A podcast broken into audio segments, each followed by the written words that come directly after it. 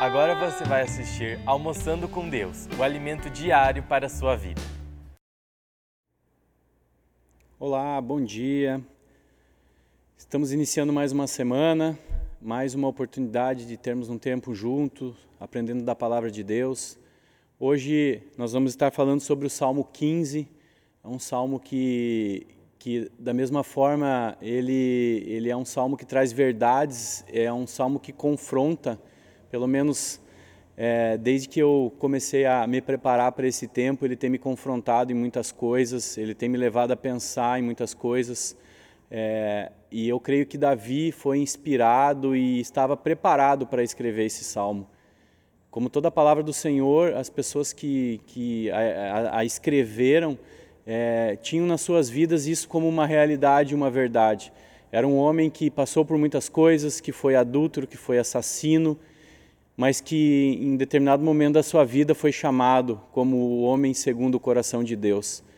E esse texto faz com que a gente pense sobre essas coisas. Eu queria ler ele com você agora, se você puder abrir a sua palavra, sua sua Bíblia, aí onde você estiver, em casa, no trabalho.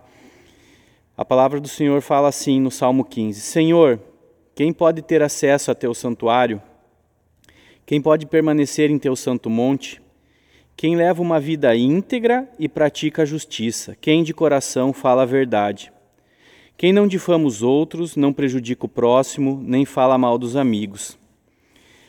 Quem despreza os que têm conduta reprovável e honra os que, honra os que temem o Senhor e cumpre suas promessas mesmo quando é prejudicado. Quem empresta dinheiro sem visar lucro e não aceita suborno para mentir sobre inocente. Quem age assim jamais será abalado ele vem responder uma pergunta, né? Quem permanece no Santo Monte? Quem pode ter acesso ao santuário? Eu vejo que esse texto ele vai nos levar a três situações. São situações que não são imperativas, porque quando existe. É, o que seria o imperativo nesse caso? Né? No caso dos mandamentos, não matar, não roubar, isso a gente não negocia, são verdades, são verdades absolutas.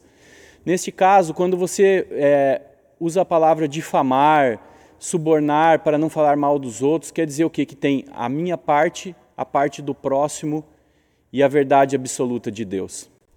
Normalmente quando eu, eu a minha carne, ela tendencia a, a me colocar nessas situações em que os versículos falam a partir do versículo 2, quando é eu que faço, as minhas intenções sempre são boas e positivas. Eu uso palavras como críticas construtivas, eu uso palavras como eu só estou ajudando, mas quando eu recebo, eu me sinto coagido, eu me sinto maltratado, eu me sinto desonrado. E no meio de tudo isso, tem a única verdade absoluta, que é a verdade de Deus sobre essas coisas.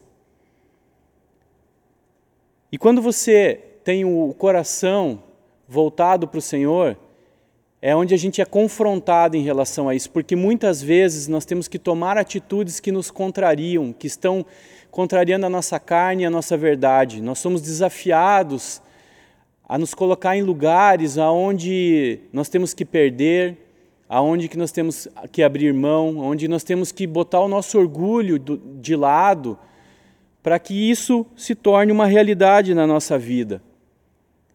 Porque a gente sempre quer ser medido pela nossa intenção, mas nós medimos o nosso próximo pelas atitudes dele.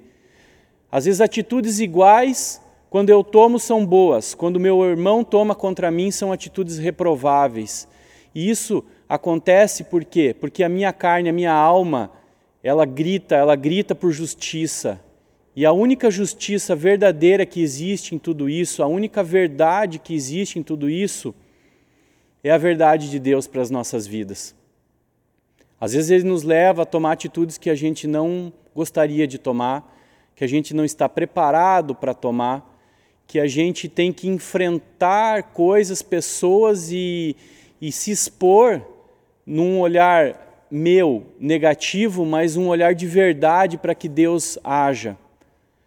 A criação de Deus que foi segundo a, a façamos o homem e a mulher a nossa imagem e semelhança, Deus não teve problema nenhum em expulsá-los do paraíso quando eles pecaram. Deus não tem problema nenhum em mexer em, em coisas na nossa vida para que nós nos posicionemos de acordo com a vontade dele para a nossa vida. Então, eu creio que nós estamos vivendo um momento em que grandes coisas têm sido desconstruídas, coisas que construímos durante quase toda uma vida e que nós estamos precisando mexer nesse momento. Deus pegou a criação dele, o, homem que ele se relacionava no paraíso, e por uma atitude errada, ele colocou ele para fora. E Deus não vai ter problema nenhum em fazer isso conosco. Ele, ele não vai ser moldado, modificado por uma vontade minha, por algo que eu acredite ser verdadeiro, ou porque eu vou convencer ele do contrário. Se ele tiver que fazer, ele vai fazer. E não adianta a gente jogar nas costas dele. É, é, eu já fiz muito isso e acredito que você também. Muitas coisas que fazemos, falamos, às vezes jogamos como conta de Deus, justificando essas verdades como sendo algo de Deus, e na verdade são algo, é algo da nossa alma que está gritando por justiça, porque a gente foi ofendido, ou se sentiu ofendido ou machucado. E na verdade é Deus usando às vezes a vida do nosso irmão para expor debilidades nossas. E nós temos que ter coragem em mudar.